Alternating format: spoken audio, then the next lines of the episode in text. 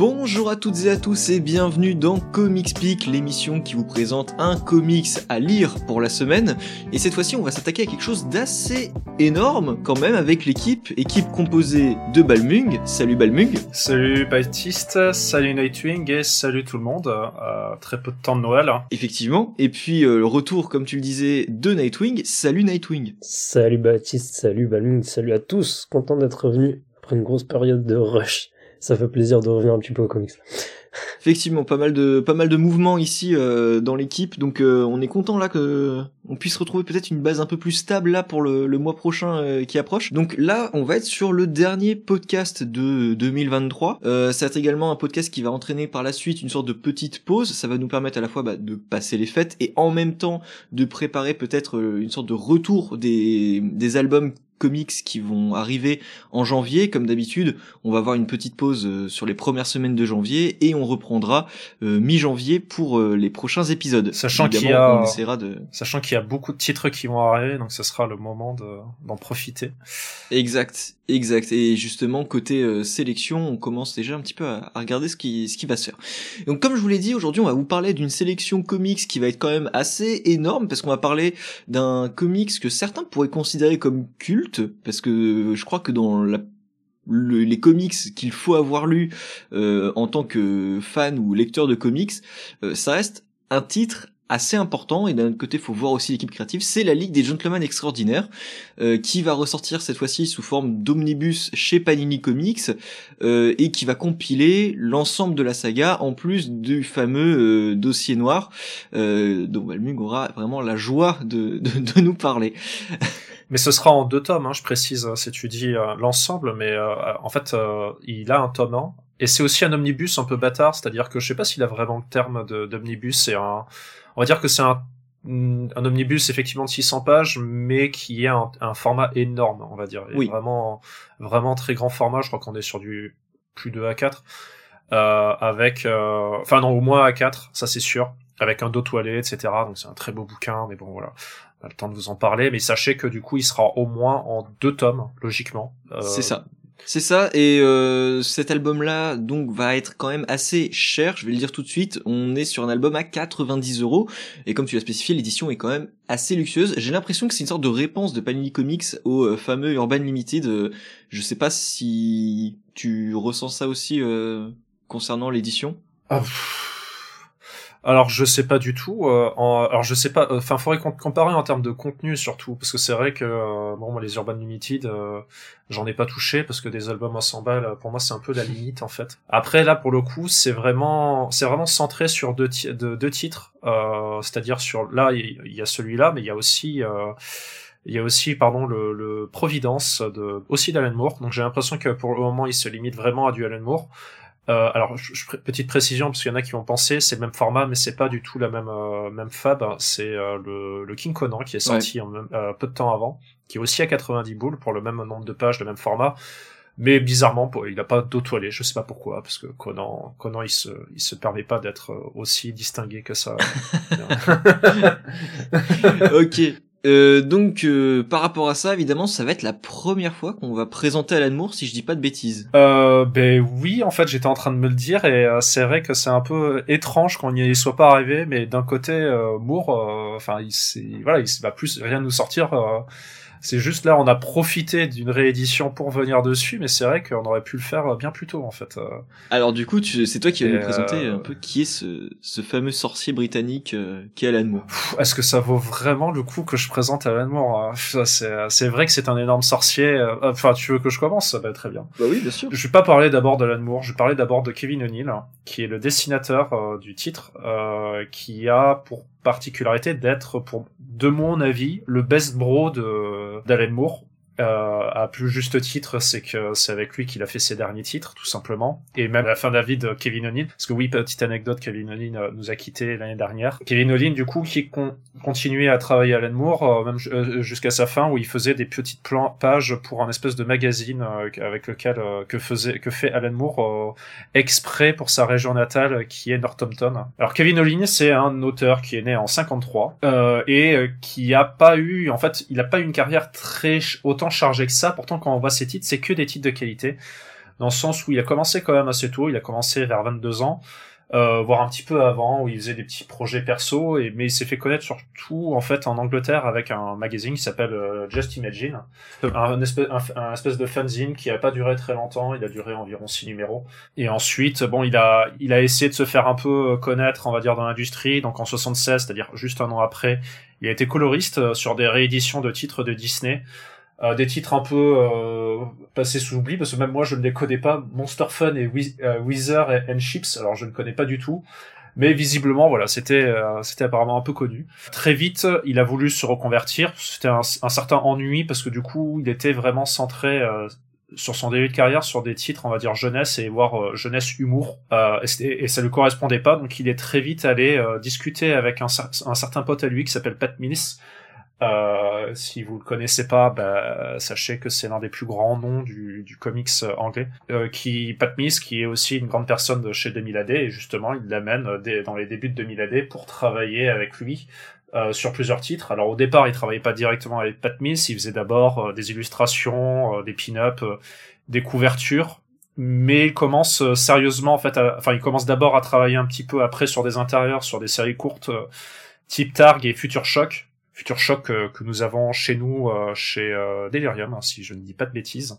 Et après, il se lance un peu plus sérieusement sur Robuster, qui est un titre qu'il a fait avec Pat Mills, toujours chez 2000 AD. c'est là où il affirme vraiment son talent, et c'est là où, où s'affirme le fait qu'il va continuer à perdurer avec Pat Mills, parce que du coup, j'ai dit cette best bro d'Alan Moore, mais c'était sur une deuxième partie, parce que il a sur, dans sa début de carrière, Kevin Olin, il était surtout avec Pat Mills, et du coup, on l'a, on l'a connu surtout avec un titre chez Delirium que je vous recommande très fort, euh, chaudement, c'est Nemesis, euh, Nemesis the Warlock, qui est un titre où, grosso modo, on suit un, un alien euh, qui va essayer de se venger de la Terre parce que la Terre devient extrêmement xéno, xénophobe envers les aliens, où ils ont une espèce de culte religieux qui s'est créé suite à une invasion qu'ils ont subie et, et, depuis, la, Terre essaye d'éradiquer tous les aliens de l'univers.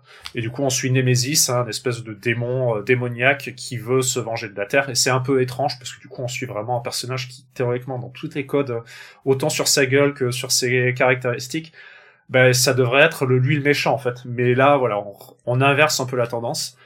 C'était un titre qui était quand même assez vraiment pas mal à l'époque, qui était qui avait beaucoup de succès. Hein. Faut se dire que c'était quand même un titre qui euh, qui avait qui pouvait en fait euh, jouer des coudes avec du Judge Dredd, hein, qui est aussi Judge Dredd, qui est une acquisition aussi de 2000 AD, enfin une acquisition, une création de 2000 AD. Alors du coup, il a travaillé toujours avec Pat Mills sur ABC Warrior, quoi c'est un c'est un titre qui est relié à Nemesis indirectement. On va suivre une, une espèce de, de guérilla de robots.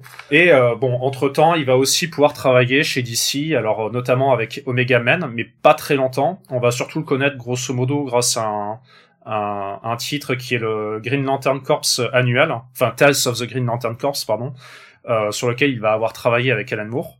Alors je ne sais pas si c'est vraiment le premier titre avec lequel il aura travaillé avec Alan Moore, parce que j'ai cité juste avant euh, euh, son futur choc, je ne sais pas si c'était vraiment les épisodes sur lesquels il avait travaillé avec Alan Moore ou c'est grâce à, DC qu'il a pu euh, rencontrer Alan Moore, ce qui serait un peu euh, comique, on va dire, quand on connaît le, rapport des deux avec cette maison d'édition.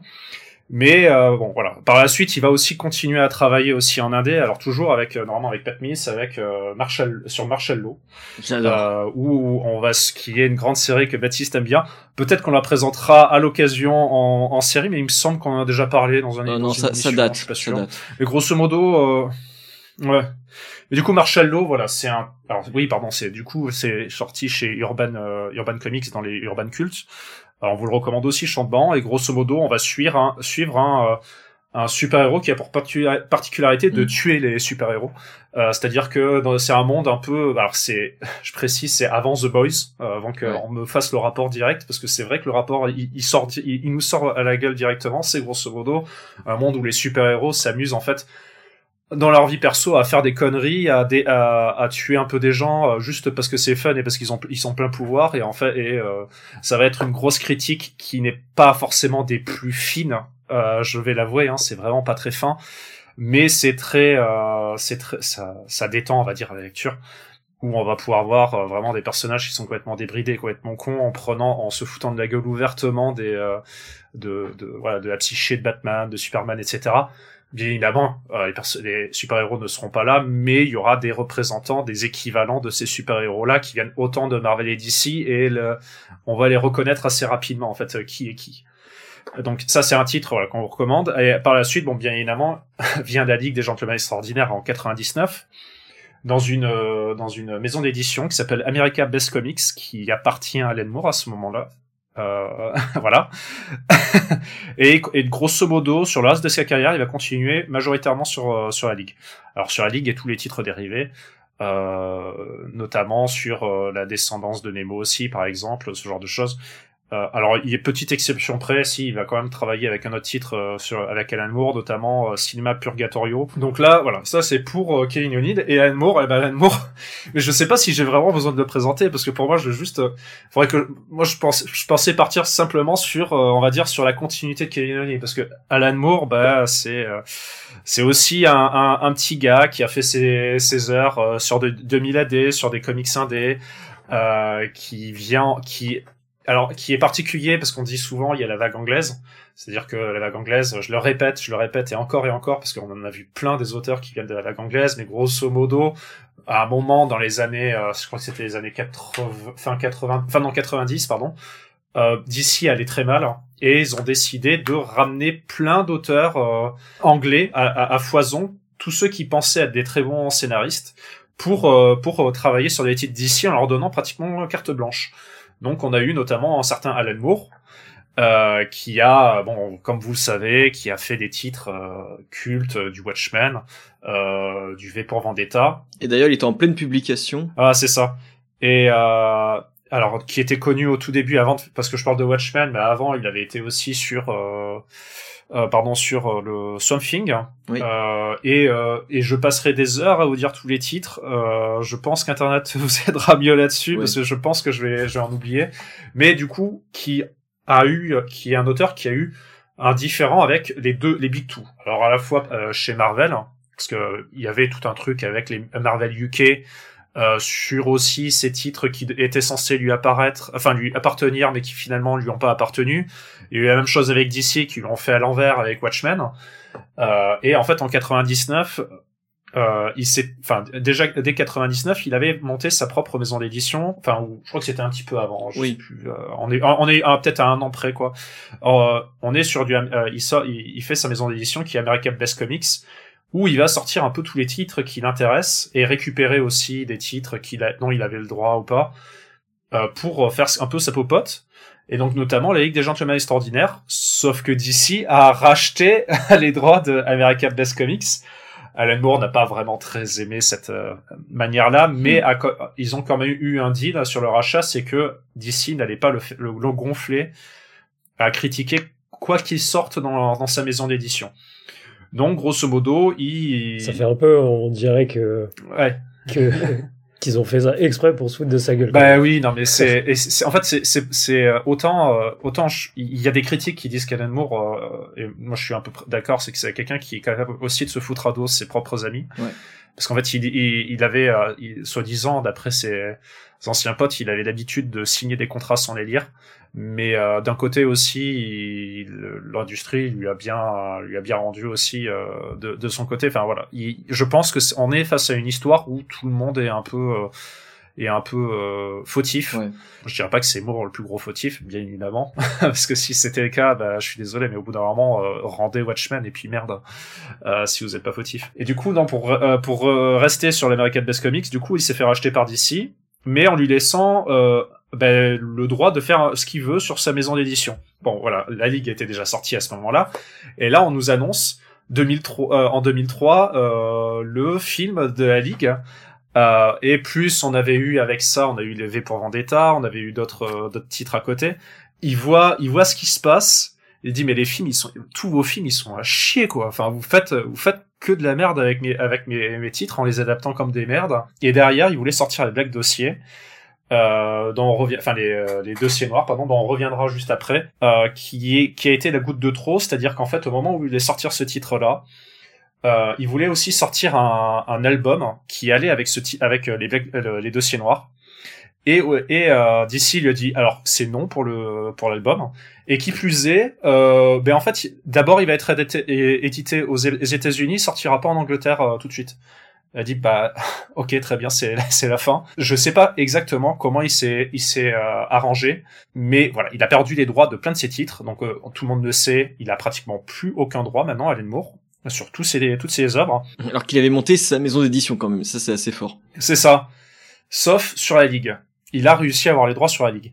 Alors c'est là aussi c'est encore vague, c'est je ne sais pas s'il a les droits sur la ligue euh, ligue le, le premier tome ou s'il a les droits sur tout ce qui vient après. Donc euh, à partir des, des, dossiers noirs. Mais je sais qu'il a les droits sur euh, toute la suite. Il a vraiment, il est, euh, il est, je sais qu'il a vraiment l'entièreté des droits dans ce, à ce cas-là. Et voilà, il est, il est tranquille. Je vais pas rentrer plus dans le Alan Moore, hein, parce que bon maintenant il fait plus grand chose. Il fait des, des bouquins, il fait, il essaie de faire ses petits films.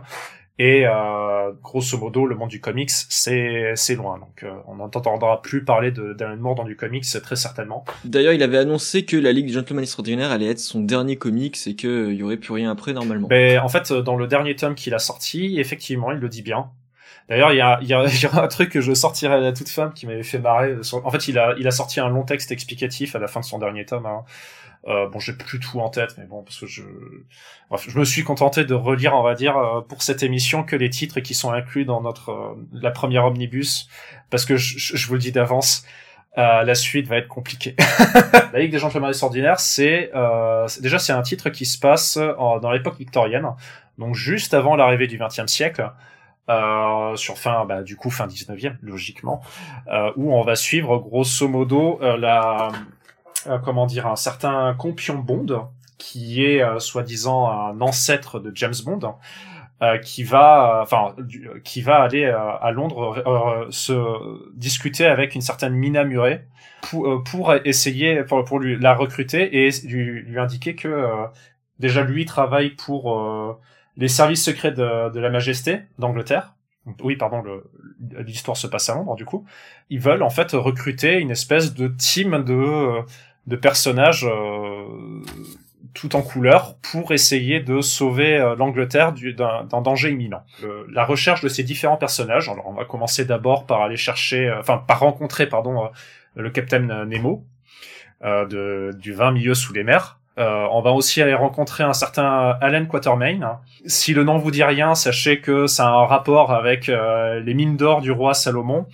Euh, Alan Quaterman, c'est un titre anglais, on va dire, assez vieux, qui fait très... Euh, très c'est Indiana Jones avant l'heure, on va dire. Je, pense qu'Indiana Jones a vraiment bien pompé sur cette œuvre-là. Donc en plus de ça, on va aller... Euh, alors je sais plus dans l'ordre, mais je crois que c'est d'abord d'abord Dr. Jekyll et Mr. Hyde. Le, eux aussi, ils vont aller les recruter. Enfin, lui aussi va aller le recruter, pardon. si vous connaissez l'histoire, là aussi encore un titre anglais. et enfin, L'homme invisible euh, de H.G. Wells. Je me coupe deux secondes avant de continuer l'histoire. Vous allez vite, vous avez très vite compris. Déjà, j'ai cité que des, des tomes anglais, que des tomes anglais euh, assez connus. Alors Mina Murray, si vous connaissez pas, parce que moi c'est vrai que la première fois que je l'avais lu, le nom comme ça, ça me disait rien en fait. C'est après bon j'ai compris avec, elle, se balade avec un foulard autour du cou, dit bon il y a un truc quoi. Bon bref, oui effectivement, bah c'est Dracula tout simplement. On, s'amuse à essayer de faire la chronologie de tous les titres, tous les personnages de l'équipe. On se rend compte qu'il y a une relation, c'est que il est historiquement possible que tous ces personnages se soient rencontrés, s'ils existaient. C'est-à-dire que Alan Quatermain, euh, son son premier, son le premier tome dans lequel il apparaît, c'est 80, euh, c'est 1885. Mina Murray, 97. Captain Nemo, euh, alors j'ai plus le, j'ai plus le, j'ai pas cherché la date, mais je pense que c'est la même chose. Et l'homme invisible, c'est 1800, 1897 euh, et ainsi de suite. Tous les personnages sont possiblement rencontrables. C'est-à-dire que déjà il y a une recherche dès le début. Et du coup, on est dans un monde qui est très orienté, très orienté roman anglais euh, de euh, ben, de science-fiction ou de fantasy on va dire. Et du coup euh, notre chère équipe de super-héros anglais parce que du coup c'est vraiment des super-héros anglais euh, vont aller en fait euh, travailler pour un certain M qui leur, qui appartient justement à la au service secret de la Majesté pour aller en fait à Londres dans les quartiers chinois pour aller récupérer une un, un, une pierre qui s'appelle la cavorite euh, qui est euh, qui est une espèce de pierre euh, d'énergie. Il y a un, tout un espèce de gang qui essaie de créer un truc dans les bas-fonds de Londres. Alors ça c'est pour la première partie de l'histoire et grosso modo ces personnages qui sont tout en, en, en couleur, qui ont absolument l'air d'avoir aucun rapport entre eux vont devoir coopérer pour amener, euh, amener à, voilà, à combattre ce, ce, ce mal. Donc là, voilà, ça c'est pour la première partie. Donc après la deuxième partie du titre, on va retrouver la ligue, donc euh, dans leur, des petites vacances, on va dire, dans la campagne. Et euh, très vite, il va se passer un truc, c'est une météore qui atterrit euh, dans un champ juste à côté de chez eux, avec un, euh, avec des espèces d'aliens qui sortent et notamment des, des machines qui ressemblent très étrangement encore à un livre que tout le monde connaît, qui s'appelle La Guerre des Mondes, qui vont commencer à balancer des rayons à droite à gauche, tuer un peu tout le monde et essayer de conquérir le monde. Et du coup, on va là aussi encore une fois suivre la Ligue dans, dans ses aventures pour essayer de combattre ce danger imminent. Pour les dossiers noirs, euh, grosso modo, ça se passe 50 ans plus tard. Donc euh, la ligue a complètement changé, voire euh, n'existe plus. En fait, on ne sait pas qu'est-ce qu'ils sont devenus.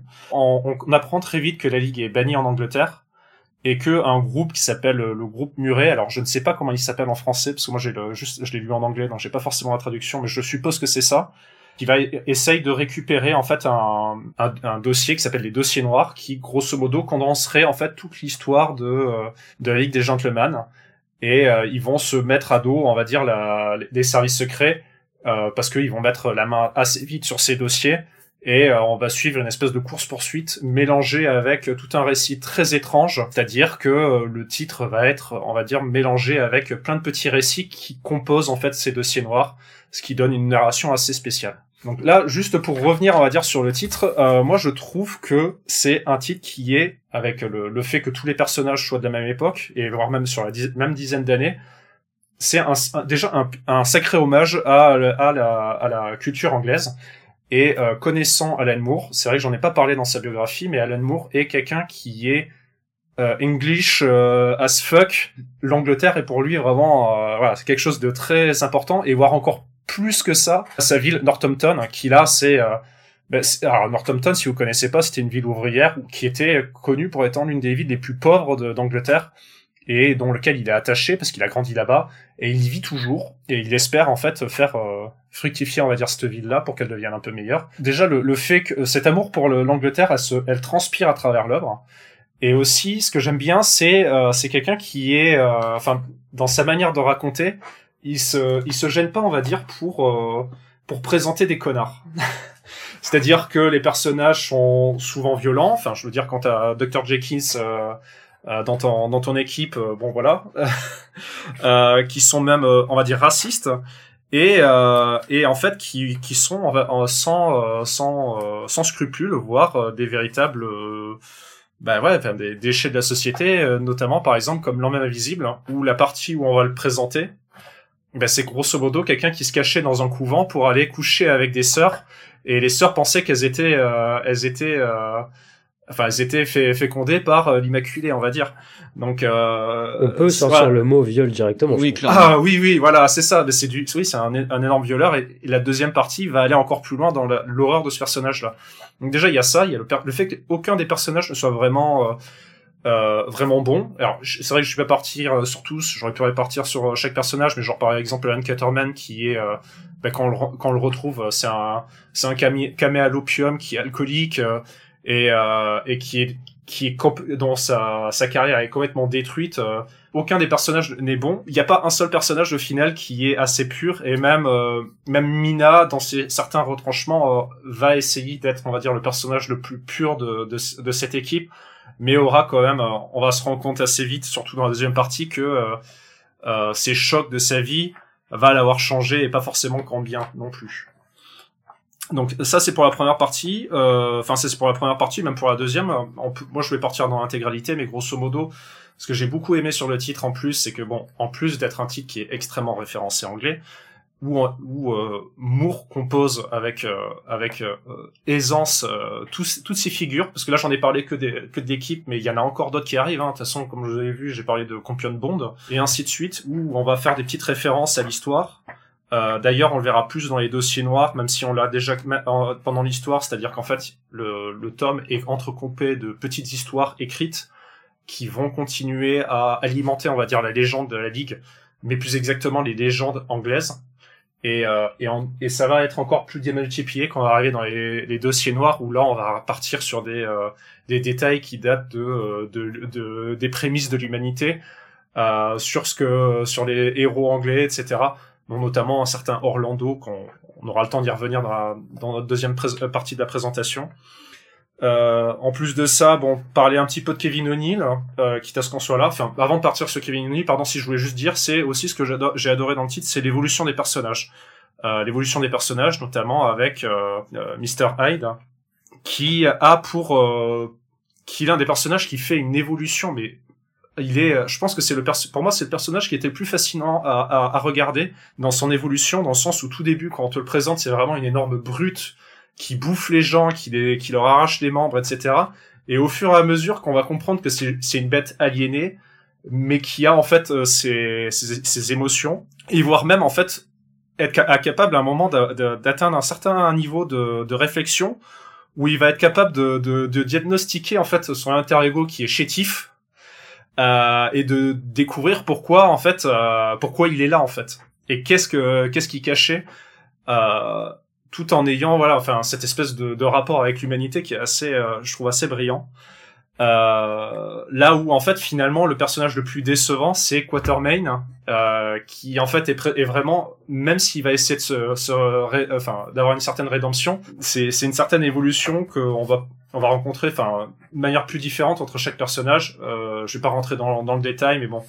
Euh, sachant que certains personnages donc notamment par exemple Nemo l'évolution se fera plus sur les prochains tomes et pas forcément par lui, c'est-à-dire que c'est un personnage qui va être très fermé, qui va plus évoluer grâce à, sa descendance plus qu'à lui, plus qu'à lui-même. Et mais du coup, juste pour finir sur Kevin O'Neill, je trouve qu'il a un style qui est euh, génial. En fait, il a un style qui est très 2000 AD, ça se voit qu'il a bouffé du 2000 AD.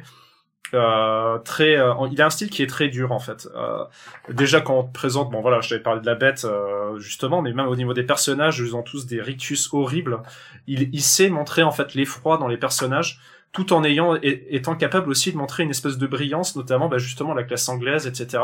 C'est un peu compliqué, ces, ces planches sont quand même assez brutes, je trouve. Euh, mais dans le bon sens, on va dire. Ouais. Euh, par exemple, du coup, toi, t'as as pu lire euh, enfin ou relire certainement. Des gentlemen extraordinaires là avec euh, un regard un peu plus euh, un peu plus aiguisé un peu plus euh, où en fait tu connaissais déjà l'œuvre certainement et tu pouvais te dire que voilà c'était publié dans tel contexte et comprendre peut-être l'intention de de Alan Moore. Je sais pas si toi Nightung tu l'avais déjà lu avant. Alors je l'avais déjà lu avant en tout cas pour les pour les deux premiers les deux premiers tomes de l'édition précédente. Et moi bah je vais revenir sur un point que tu que tu vantais comme euh, un énorme euh, point fort et qui pour moi était euh, un pas un point faible mais un frein. C'est-à-dire que c'est extrêmement référencé. C'est extrêmement référencé et moi enfin je n'avais que les grandes lignes de ces références. Je passais à côté de la moitié. Du coup c'est un titre où j'ai eu du mal à à m'impliquer au niveau de tous les personnages parce que j'ai bloqué sur le fait de de simplement dire eh mais là j'ai l'impression qu'il essaye de, me dire un truc mais que je ne j'aime pas la ref. Du coup ça me ça m'a braqué. Ça m'a braqué et à aucun moment j'ai réussi à dépasser ça. Et du coup c'est une lecture euh, même à la relecture du coup c'est juste extrêmement frustrant. Et j'ai jamais réussi bah, jusqu'à aujourd'hui à à véritablement apprécier ce ce titre, même si euh, il y a extra... enfin il y a énormément de choses qui sont euh, enfin qui sont très très bien hein, mais euh, cette frustration m'a tout m'a tout gâché très honnêtement et c'est à la relecture constamment la même chose. C'est la troisième fois je crois en fait que je lis pour cette partie là ouais c'était la troisième fois que je lisais cette partie là le dossier noir je l'ai lu bah que c'est la première fois que je lisais le dossier noir pour le pour le podcast là. Mais euh, ouais, je j'arrive pas à dépasser ça. Et ouais, après du coup, j'ai pas d'affect pour les pour les personnages. Ouais, je, je, sais vraiment à chaque fois, je sais pas trop quoi penser de de, de ce titre parce que euh, il y a des choses bien. J'aime bien l'idée encore une fois qu'on fasse de de figures euh, plus ou moins euh, héroïques ou légendaires ou ce qu'on veut ou culte de la littérature des personnages jamais vraiment manichéens, ils ont tous leur part d'ombre, ils ont tous leur euh, leur euh, degré un peu de mal-être et et ça j'apprécie beaucoup. Mais pour le reste, euh, ouais, c'est je j'y arrive pas. Après, je trouve quand même que ça peut se lire. Alors c'est vrai que en fait c'est quand même l'une des œuvres les plus alors qu'elle est très référencée, c'est une des œuvres les plus accessibles parce que c'est vrai que alors si on pouvait faire la comparaison par exemple avec un, un comment s'appelle un, un Providence. Providence par contre c'est euh, là pour le coup t'es face à un mur, c'est-à-dire que t'as pas lu tous les titres de, Lovecraft, tu, ne lis pas Providence. Ou alors tu lis ici le préquel, là, Neonomicon, et encore, euh, mais euh, tu dis c'est quand même un sacré foutoir, mais quand tu arrives dans, l'œuvre Providence, tu dis non, c'est pas possible, je vais m'arrêter là. C'est, tu prends aucun plaisir. Mais encore là, la Ligue, moi je sais que la première fois que je l'avais lu, je comprenais déjà pas la moitié des, personnages. C'est vraiment que par la suite où au final, en, on arrive en, fait à, faire les liens quoi. Mais même là, je suis persuadé que bon, il y a des noms qui sortent, je dois pas les connaître. Hein, c'est juste que c'est tellement, euh, comme je le dis, hein, c'est genre, j'ai parlé de Muret, euh, je suis des... enfin Mina Muret, mais euh, mais qui, qui, se rappelle d'un personnage secondaire dans Dracula quoi. Enfin, je, enfin par... Bah, quand même, elle est assez importante. Hein. Oui, elle est assez importante, mais ce que je veux dire, c'est que moi, je me... si tu te prends pas la peine de te rappeler des, la petite parole du temps, tu te rappelles du personnage principal, tu te rappelles pas forcément des personnages secondaires. Et là, c'était un peu le cas. je suis d'accord, mais et là, c'est pas. Il y a quand même le mythe de la femme de Dracula entre guillemets, etc.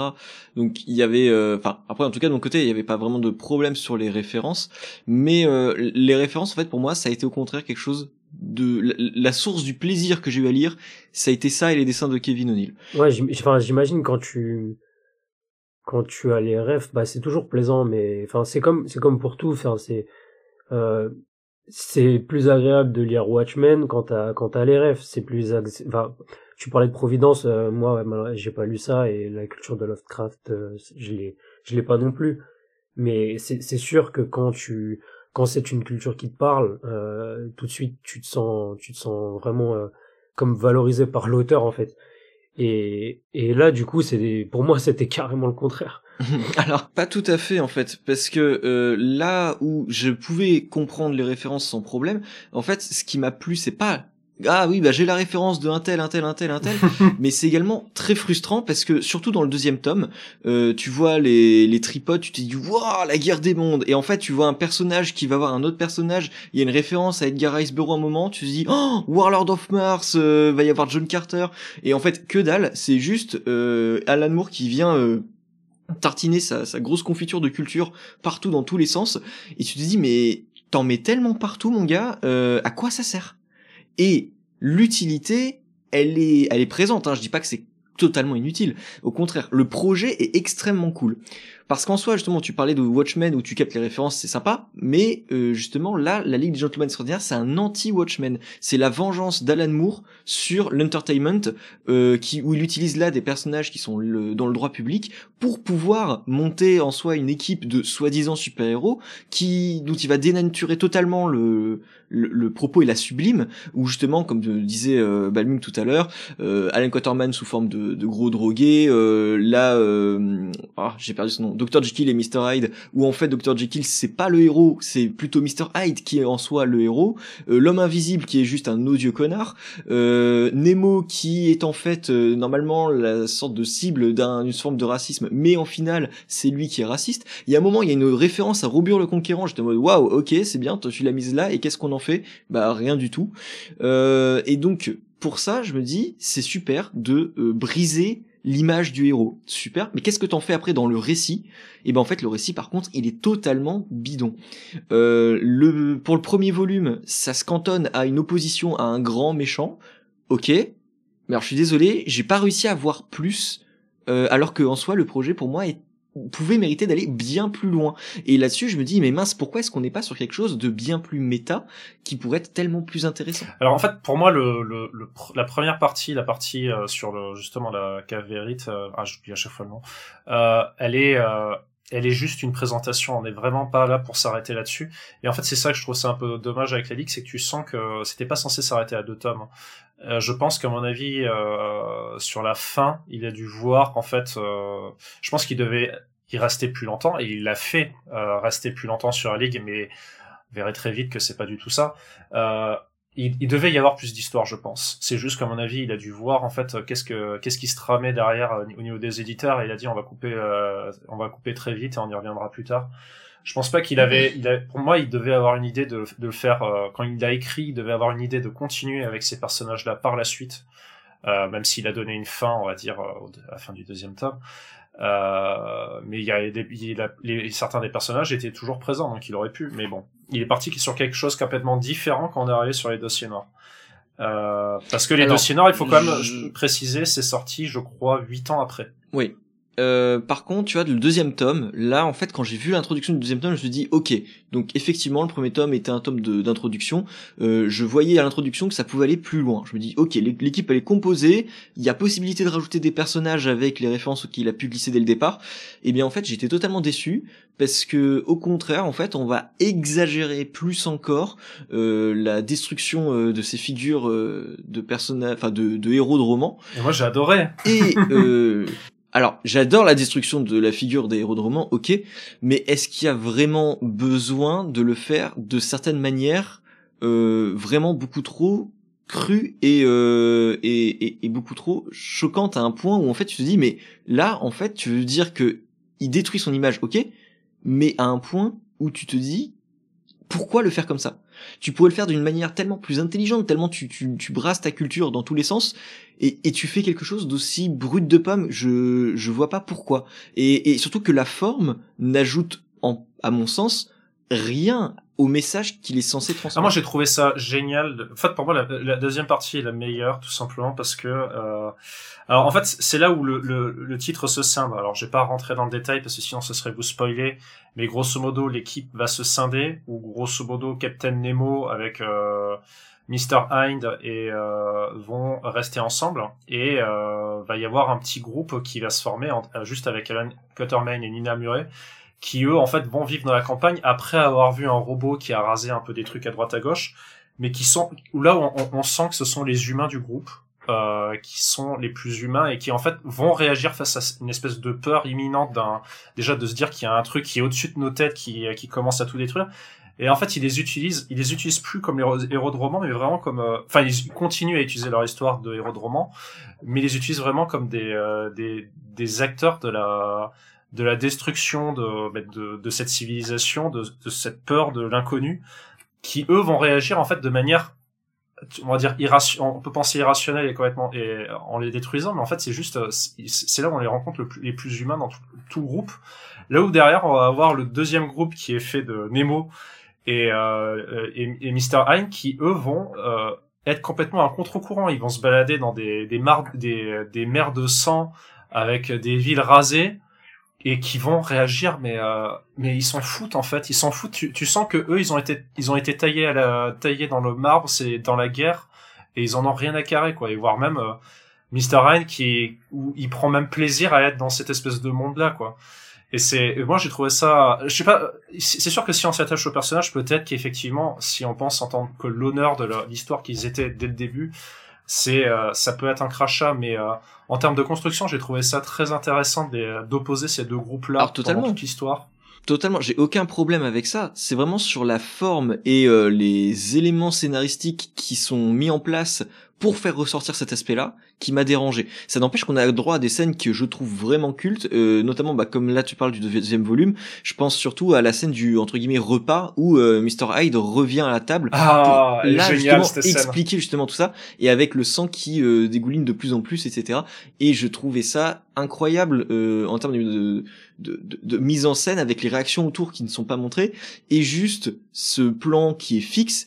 Et là, c'est là où tu te dis vraiment, est-ce que c'était pas en soi également pensé comme quelque chose qui pourrait apparaître euh, au cinéma parce que c'est vraiment une scène de plan fixe que je trouve ultra cinématographique. Et je me dis mais je comprends qu'il l'a adapté très rapidement. Bon ils l'ont adapté comme de la merde c'est pas discutable.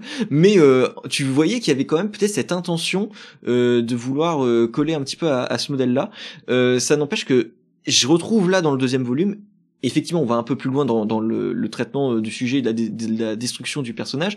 Mais tu vois, tu sors des personnages, l'histoire, encore une fois, elle est bidon. L'intrigue principale, c'est juste, euh, voilà, on a trouvé nos antagonistes. Je vais raconter ce que j'ai envie de raconter entre deux et après à la fin les antagonistes on va les péter. Alors après tu peux pas dire ça après t'être tapé des putains de double planches de, de, de Kevin O'Neill euh, qui montrent du Londres détruit mais euh, c'est vrai que c'est impressionnant mais oui. Mais t'as un intérêt effectivement dans les personnages quand même euh, oui mais après bon c'est normal c'est que c'est l'intérêt d'avoir ce genre de personnage, c'est que du coup, vu que tu connais leur histoire, tu connais aussi leur peine. Donc, par exemple, euh, bah, la plus touchante et qui va rester tout au fil des tomes, euh, Mina Murray, euh, bah, sur pourquoi elle se balade avec un, un, un foulard autour du cou, bah, tout prend son sens en fait dans la deuxième partie où en fait ça, ça va parler aussi de son trauma. C'est c'est c'est une évidence. Donc en fait, c'est juste un, un, truc qui va réutiliser un personnage de roman, mais pour parler d'un truc qui est beaucoup plus mondain et qui va toucher beaucoup plus de ben, de femmes par exemple, tu vois. Euh, sachant qu'en plus, bon, ce qui s'est arrivé avec euh, avec l'homme invisible, euh, bref. Euh, mais mais euh, mais bien évidemment enfin pour moi je trouve pas ça inintéressant enfin je trouve pas ça inintéressant. Effectivement si tu leur enlèves le background bah oui si tu leur dis bah ils ont c'est des personnages changent d'histoire bah bien évidemment que c'est pas intéressant. Mais c'est juste grâce à, tout leur background et tout leur leur passé que ça devient beaucoup plus alléchant je, je comprends pas en fait cette critique en fait euh. alors mais alors justement justement c'est le fait qu'ils aient un background qui prend tout son sens parce que ces personnages là c'est exactement comme des personnages de comics qui ont un passif et le scénariste débarque pour modifier cette version là et donc ce qu'il fait là avec ces personnages de littérature, je vais dire classique parce qu'en soi tout ça, ça vient du roman scientifique euh, du 19e, donc ça reste euh, de la littérature pour moi, euh, on va dire classique. C'est c'est que justement il va réinterpréter tout ça, apporter quelque chose en plus. Je suis d'accord, mais c'est que l'histoire en tant que telle, je l'ai lu, je m'ennuie. Kevin O'Neill est magnifique, ok, là c'est pas discutable non plus, mais euh, l'histoire qu'il raconte euh, avec euh, son premier arc et son second arc, vraiment en se basant sur les arcs, c'est un ennui terrible et je trouve ça vraiment dommage qu'on n'exploite pas de plus une intrigue qui pourrait apporter tellement plus à ces personnages-là que l'écriture qu'il leur apporte, ou alors aller une intrigue qui irait dans ce sens-là aussi, ça, pourrait être excellent. Eh bien non, en fait, il propose une intrigue extrêmement simple et avec un développement des personnages intéressant. Euh, comme je, je vais pas me répéter non plus quoi. Oui, c'est le c'est le déplacement qui est linéaire. C'est en fait c'est que tu veux dire qu'ils vont à un point un point B chacun. C'est assez linéaire, il y a pas tant de rebondissements. Oui, je suis d'accord là-dessus, mais moi c'est plus je le vois plus en, en termes d'ensemble euh, et en termes effectivement mais en fait les oui voilà enfin je, en fait j'arriverai pas à dire que euh, le contexte est inintéressant et qu'en fait au final le contexte ne fait qu'à n'est là enfin là, là, on va rentrer sur des trucs très méta, c'est de savoir euh, est-ce que c'est, euh, est-ce que ça, ça a une importance que le contexte affecte nos personnages ou ou s'il y avait pas, enfin si si finalement ça affectait pas les personnages et que le contexte y était intéressant, l'œuvre pourrait être intéressante. Bah, c'est pour moi c'est c'est c'est le serpent qui se mord la queue. c'est moi enfin pour moi l'histoire elle est oui elle est elle est elle reste assez linéaire euh, si on si on découpe en termes de simple séquentialité de ce qui se passe. Mais euh, je trouve que la proposition marche en fait. Euh, je sais pas, je je moi j'ai pas je me suis pas tant ennuyé que ça en fait euh, effectivement t'as des parties un peu euh, capillotractées moi par exemple c'est vrai que euh, euh, c'était quoi là le ah j'ai oublié son nom euh, celui qui est dans les bois là avec euh, ses animaux bah, lui c'était un... la première fois que je l'ai lu je connaissais pas j'ai dû aller chercher en fait parce que je connaissais pas du tout ce ce, ce, ce mec là et c'est après que je me suis rendu compte. En fait, effectivement, juste pour revenir là-dessus, effectivement, c'est un titre qui est très référencé qui joue beaucoup sur ses références euh, pour. Et en fait, pour faire évoluer les références dans le, le, le sens que Alan Moore leur voit, c'est-à-dire qu'il leur donne quand même une nouvelle une nouvelle vision, une vision qui est plus euh, plus d'époque. Alors je dirais d'époque, on va dire euh, une époque genre 90, pardon, euh, avant qu'on me fasse d'autres critiques. mais euh, mais il leur donne en fait un, un cachet euh, au jour qui est bien meilleur et beaucoup plus approfondi que leur simple œuvre, parce qu'au final, ben les romans de l'époque, euh, ils sont aussi, euh, ils ont une construction qui peut être aussi euh, qualifiée de très linéaire. Et j'ai envie de dire, est-ce que ce serait pas ça qu'il essaie de faire lui-même? Et d'ailleurs, on va le sentir aussi dans ces paquets de textes qui vont nous sortir après, c'est il essaie de reconstruire. Et d'ailleurs, c'est peut-être le moment, à moins que Nightwing tu veux rajouter sur l'œuvre, mais qu'on passe sur les black dossiers, qu'on les, les ajoute dans le lot. Parce que pour le coup, moi, ça a une importance.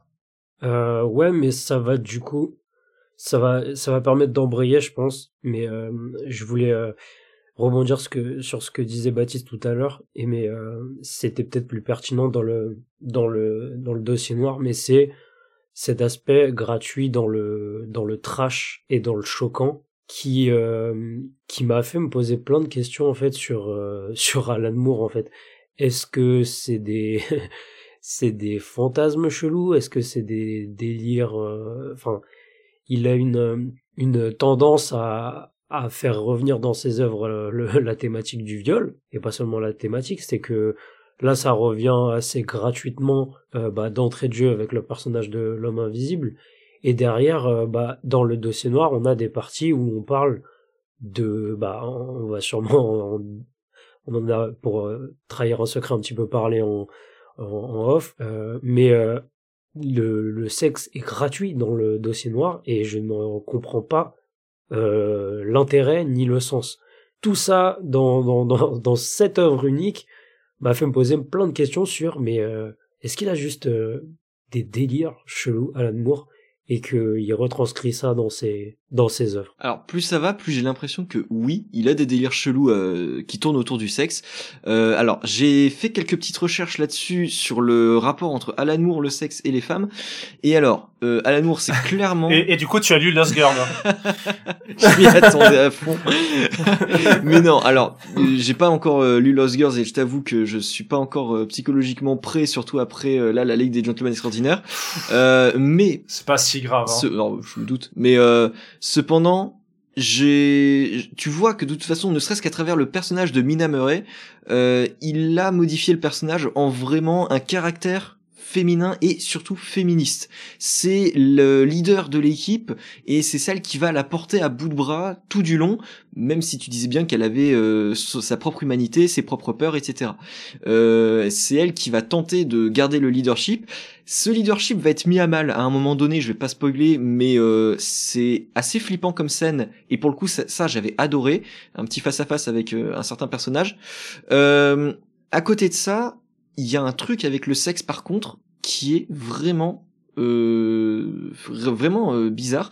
Où euh, par exemple va y avoir plusieurs scènes avec Alan Quaterman où vraiment tu te poses des questions sur ok bon peut-être la première fois tu comprends la deuxième fois tu dis là c'est pas un peu gratuit quand même et puis il y a, y a certaines scènes qui sont vraiment dures tu sais que c'est vraiment pour du trash pour le trash dans le dans le comics après, dans le dossier noir, alors le dossier noir, comme je l'ai dit tout à l'heure euh, à l'équipe, j'ai pas tout lu, j'ai vite abandonné, j'ai survolé certains passages, mais il y a certains éléments où effectivement c'est surtout ça certainement les passages les plus trash aussi qui pour moi ont quand même du sens dans le dossier noir. Et je vraiment je spécifie, dans le dossier noir parce qu'on va clairement être dans l'idée de euh, prostituer des licences et de l'entertainment. Et vraiment, je pense que c'est c'est mon interprétation. C'est peut-être tiré par les cheveux. Vous allez me dire euh, par rapport à ce que vous avez lu, vu que vous avez lu un peu plus que moi du dossier noir.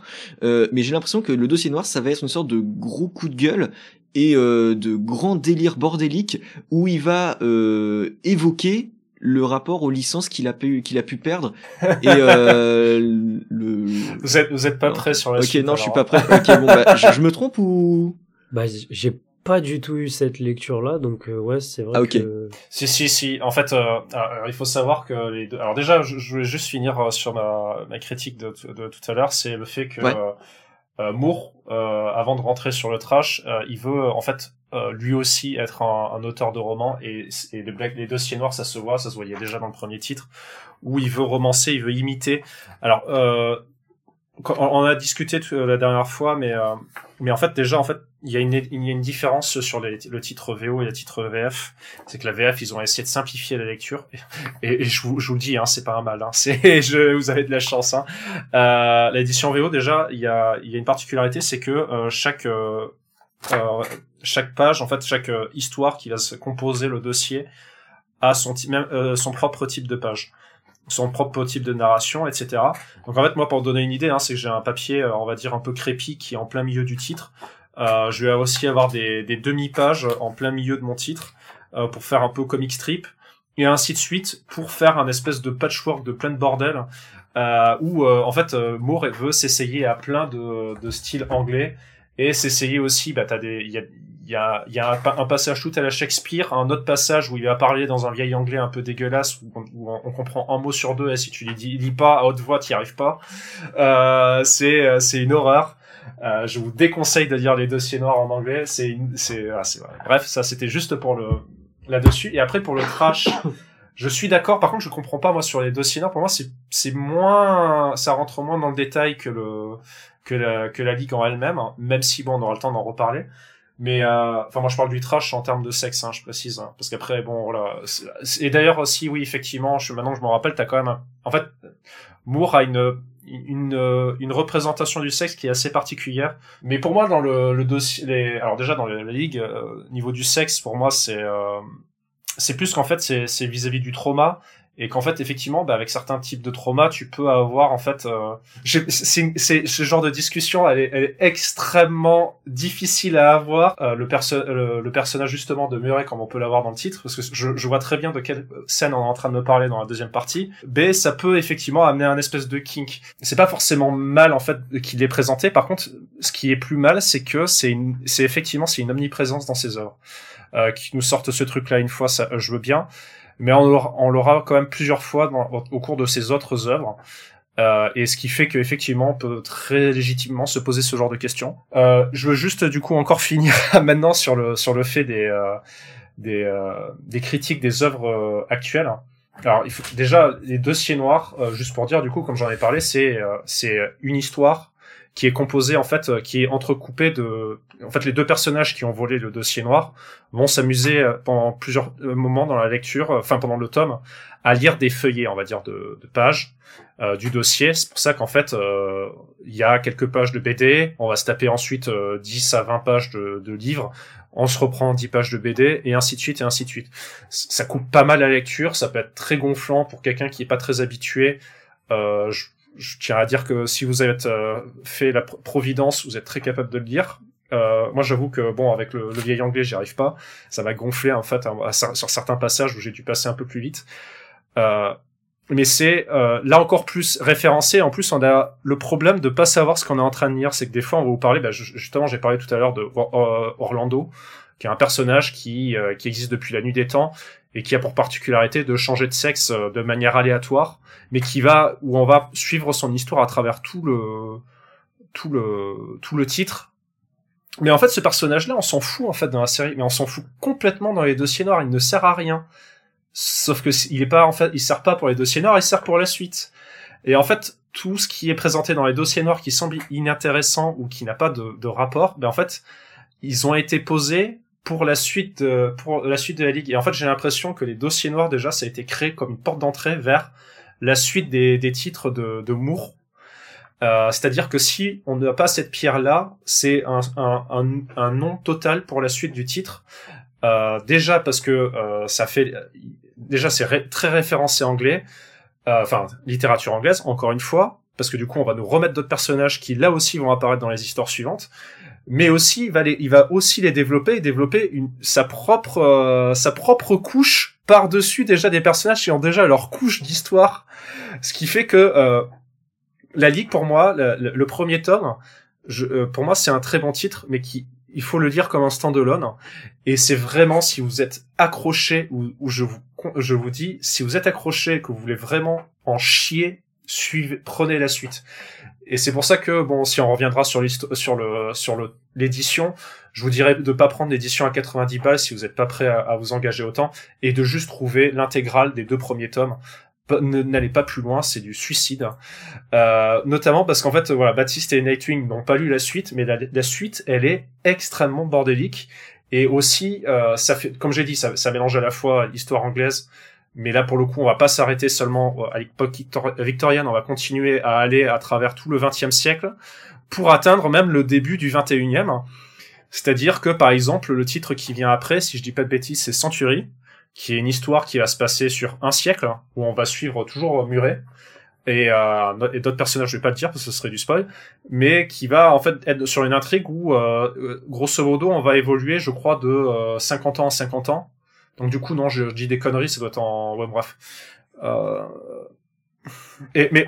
C'est mais le pour la suite, je l'ai feuilleté, je l'ai survolé, j'ai pas spécialement lu, mais rien que là, euh, en le survolant, j'ai déjà vu que l'écriture d'Alan Moore est totalement différente, ce qui fait que le, de toute façon, America's Best Comics, c'était un label où Alan Moore avait une écriture qui se rapprochait plus simple, plus accessible, enfin plus simple, pas totalement péjoratif quoi, mais plus accessible et pour faire du comics américain.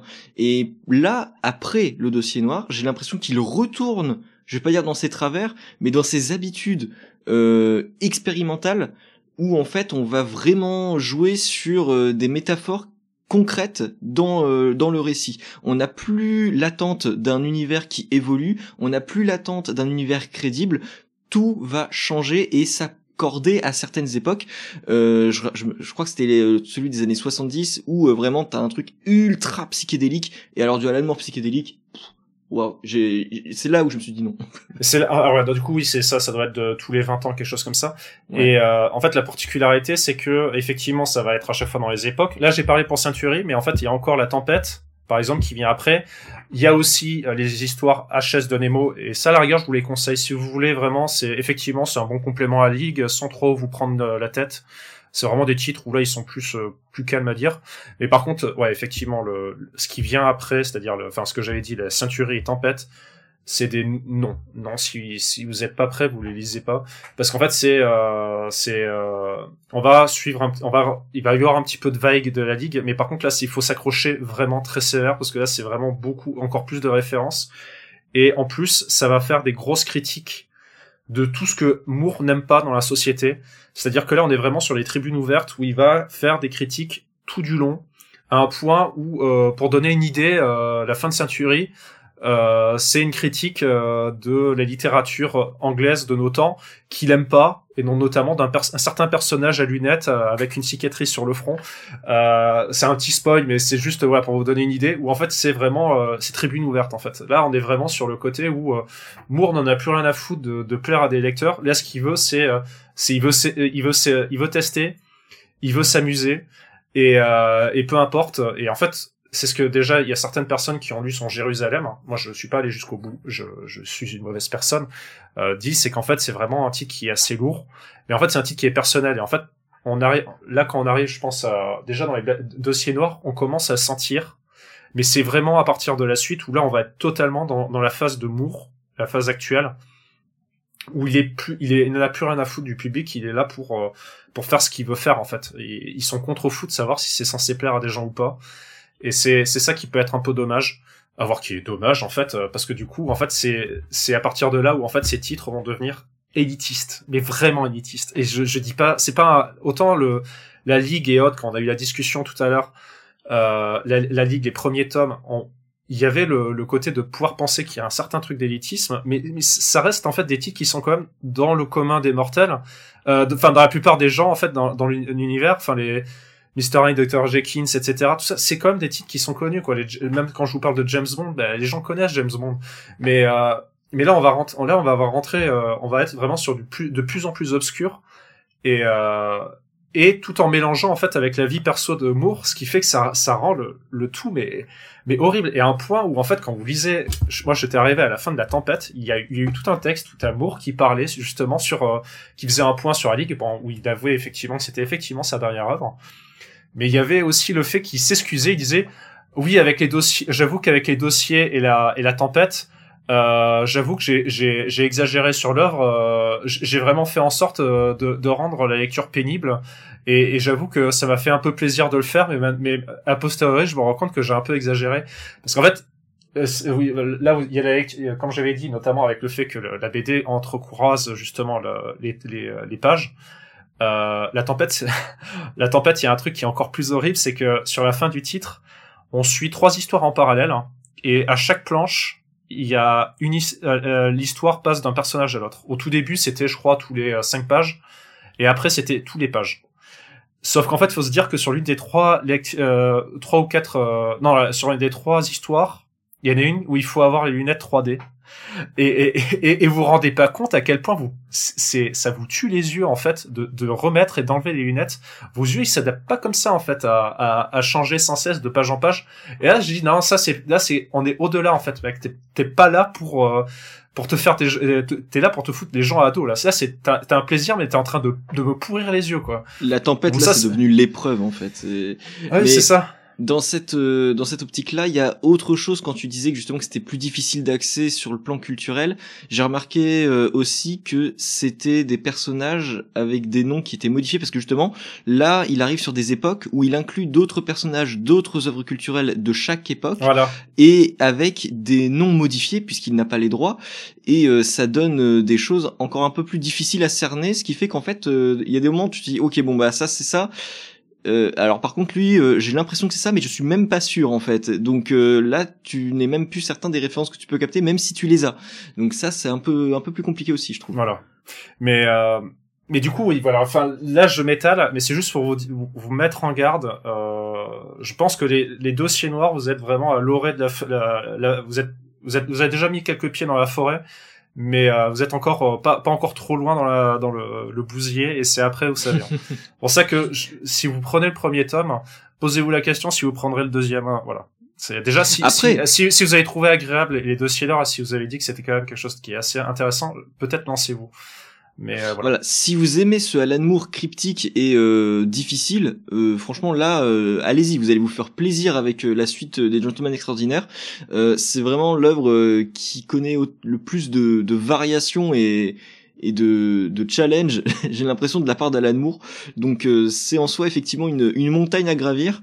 Euh, personnellement, euh, je suis pas vraiment emballé par euh, par la chose.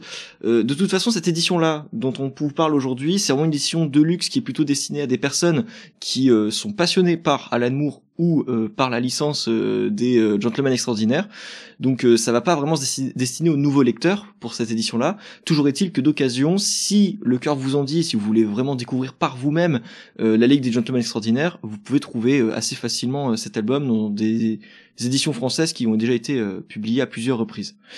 Et Euh, Je oui. rajouterais juste quand même, parce que du coup, euh, j'en ai déjà parlé au tout début, mais en fait, c'est, ce tome-là, il est sorti coup sur coup avec euh, La Providence, qui est exactement dans le même format.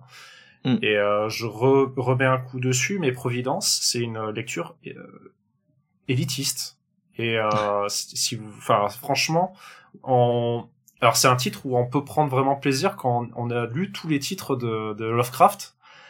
Euh, j'avoue que moi, moi, je trouvais ça très intéressant sur les quelques tomes, les, quelques tomes que j'ai lus, parce que j'en ai lu quand même beaucoup de Lovecraft, mais il y avait genre deux histoires, je les connaissais pas, et je me suis rendu compte à quel point je me suis pris les deux dans la, la tronche, c'est-à-dire à la fois, ah, je connais ce truc-là, ah, il fait une suite en fait à l'histoire, etc. Et j'arrive sur le deuxième, je dis mais, de, qui il parle, mais c'est quoi ça? Je comprends pas en fait, mais pourquoi il y a des traces là, mais c'est quoi Et, en fait là, c'est là tu te rends compte que voilà, c'est Moore euh, s'amuse là-dessus. Et c'est en fait, c'est un peu bizarre en fait que ces deux titres ils sortent. euh, je pense qu'à mon avis, euh, Panini n'avait plus que cela à présenter dans des grands formats. Euh, parce que notamment, bah, Watchmen, je pense qu'ils ont. Enfin non, mais Watchmen c'est même pas à eux. En fait, ils ont plus rien. En Ouais, fait, non. ils ont. À part ça, ils ont quoi? Euh, Bah, ils, ils ont quoi de Moore en fait euh, maintenant euh, Bah non, bah je crois qu'ils ont plus rien en fait parce que Ils tout ont- le reste de America's Best Comics est chez Urban aussi. euh. Ils ont Miracle Man, mais ils peuvent pas, pas mettre son nom dessus. Bah, parce que oui, pour l'anecdote. Et ils l'ont euh, déjà réédité, on en a parlé. Oui, oui, je sais, mais juste, ouais, voilà, je remets l'anecdote, c'est qu'il veut pas que son nom soit associé à Miracle Man, donc il- le, to- le, le titre euh, ne peut pas sortir avec son nom. Euh... enfin, il a été réédité, il a pas. Ah si, il a été réédité en omnibus. Oh là là, j'ai j'ai des trous de mémoire. Rien. du c'est coup, rien. ouais, bah, ils ont ils ont plus rien en fait, effectivement. Donc c'est c'est voilà, ils, ils se ils se rapportent sur des les bouts de la vie qui sont beaucoup trop avancés pour Moore.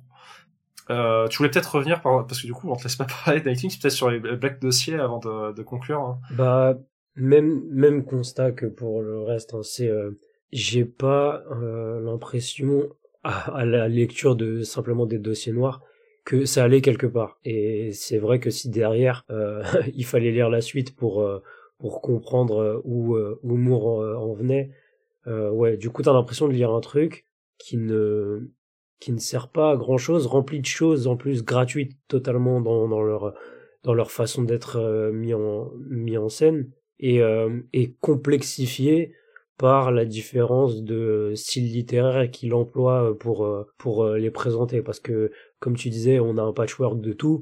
On passe de euh, BD à un bouquin à euh, une pièce de théâtre à des cartes postales. On peut on a tout et n'importe quoi. Et euh, ça a été une expérience de lecture très particulière. Donc ça m'a pas du tout encouragé à lire la suite. Et que en plus toi tu rajoutes derrière en disant que bah, ça part complètement en, vrille dans le dans le délire de références obscures et dans le dans les dans les, critiques oui, les, critiques et puis en plus le le côté où Alan Moore se lâche complètement sur sur toutes ses pensées et les laisse complètement envahir son son œuvre.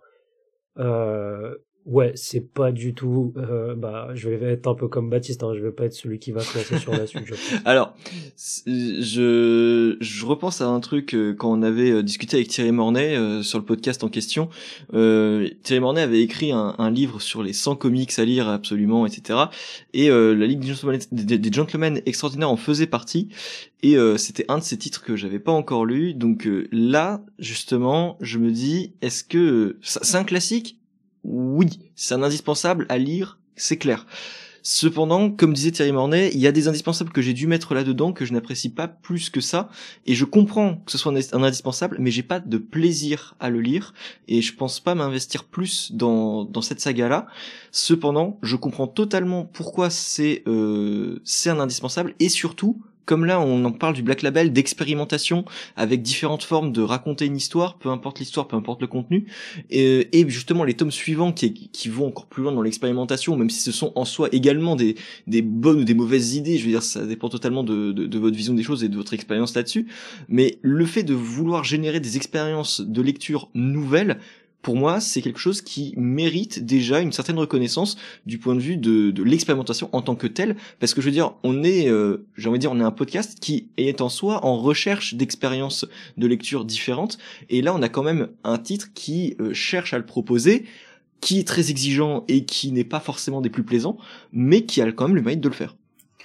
Mais c'est assez particulier en fait. C'est, je me rends compte, c'est que au départ, euh, Moore était était celui que ah, c'était pour les lecteurs compulsifs de comics euh, qui appréciaient justement ces références dans ces comics. Mhm. Et, euh, et là, en fait, on est vers des lectures, les lecteurs compulsifs de romans. Euh, on est plus, en fait, je pense que le, le, le, titre doit être plus apprécié si tu, si t'es plus euh, lecteur de romans avant de commencer à lire ce titre-là, en fait.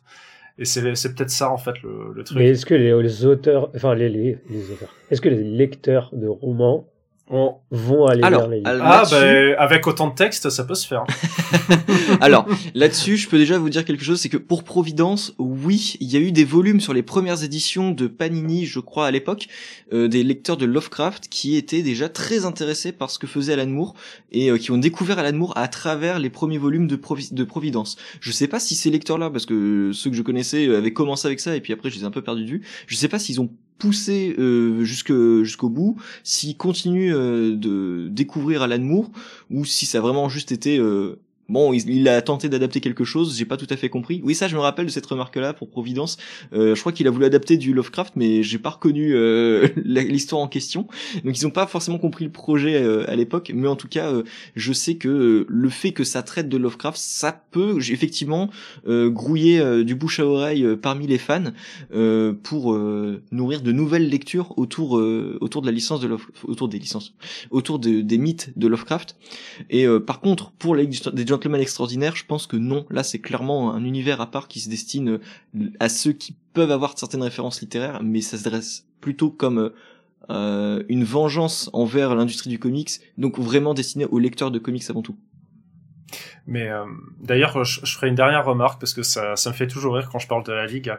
Il y avait une citation de Moore, alors je l'ai plus dans les phrases exactes, mais il avait grosso modo dit ça pour les gens qui, quand les gens avaient réclamé une suite à Watchmen, où il disait que si euh, si vous lisiez du comics en espérant pouvoir lire euh, euh, une série de, de, de super-héros fait sur des années et des années, alors ne me, ne, ne me lisez pas et lisez un autre auteur. Et, euh, et en fait, quand, quand il avait sorti ça, je, je m'étais dit, mais j'aurais tellement eu envie de me foutre devant ses yeux et dire, ah oui, tu, tu, tu parles de, de ça comme de la ligue, quoi. Alors, après, c'est pas littéralement du super-héros, mais c'est vrai qu'effectivement, il, il s'en moque quand même euh, discrètement euh, là-dessus, euh, sur le rapport au super-héros. Bon, après, c'est une demi-critique, parce qu'en fait, la Ligue, euh, c'est, c'est un... Vous, je, je, vais, je vais demi-spoiler, mais grosso modo, vu que la Ligue se passe fin 19e, vous vous doutez bien que les titres qui vont jusqu'à nos jours, des personnages de la Ligue, il n'en reste plus trop, en fait, à, ce moment-là. Donc, en fait, c'est tout même l'équipe complètement change, voire il y a plus que quelques personnages en fait, voire pas du tout, euh, selon les tomes. Et euh, mais d'ailleurs, ouais, voilà, juste pour conclure quand même, comme je l'ai dit, euh, ouais, lisez la, soit lisez la ligue, et euh, si vous avez l'occasion de récupérer ça de manière euh, séparée, parce que ça vaut quand même le coup, c'est de lire les tomes de Nemo, parce que il y a des références à droite à gauche, et aussi des références à Lovecraft, hein, si vous voulez, dans les tomes de Nemo. Parce que, alors pour le coup, vous suivez pas Nemo, hein, vous suivez sa fille ou sa petite fille, je sais plus. Moi, je crois que c'est sa petite fille plutôt. mais ça vaut le coup, quoi, voilà. Mais à part ça, sinon, ça va être trop référencé, ça risque d'être un peu compliqué, quoi. Ok, donc euh, là-dessus, est-ce que alors est-ce que Nightwing, toi, tu, toi, j'imagine que tu recommanderais pas forcément, ou est-ce que tu recommanderais quand même le début auto aussi? Euh, Je recommanderais quand même euh, bah, les deux premières parties, on va dire. Ouais. Euh, peut-être s'arrêter avant les dossiers noirs, mais euh, les deux premières parties, euh, oui, quand même. Ok. Ça reste une, ça reste une bonne lecture et puis une une petite découverte pour ceux qui sont pas très au fait de la culture euh, littéraire britannique, on va dire. Et mm. euh, à qui ça parlera forcément, parce que c'est des noms qu'on qui parlent à tout le monde, je pense. Même si on n'a pas le, le background de tous les personnages, les noms parleront forcément. Alors voilà, je terminerai juste par dire que pour moi, c'est pas tellement la référence qui est importante à avoir, c'est surtout comprendre le projet euh, d'Alan Moore qui qui peut rendre la chose euh, un peu plus appréciable, enfin même appréciable tout court. Juste que voilà, bon sur moi ça n'a pas tout à fait marché, mais que voilà, je vous suis tous les deux sur l'idée de euh, tenter quand même la lecture des premiers volumes, ça parce que comme je dit, hein, ça reste un indispensable à lire, à tenter comme ça. Euh, ça c'est clairement pas mon amour préféré, mais euh, je comprends que ça soit un projet qui personne d'autre ne l'aurait fait s'il l'avait pas fait en fait. Je me dis, je me dis ça comme ça. Donc voilà, c'est clair. La Ligue des Gentlemen extraordinaire, donc ça ressort cette fois-ci en très grand format dans, un, dans une première intégrale sur deux euh, de plus de 600 pages pour 90 euros d'autoilé la totale comme on l'avait dit dans l'introduction.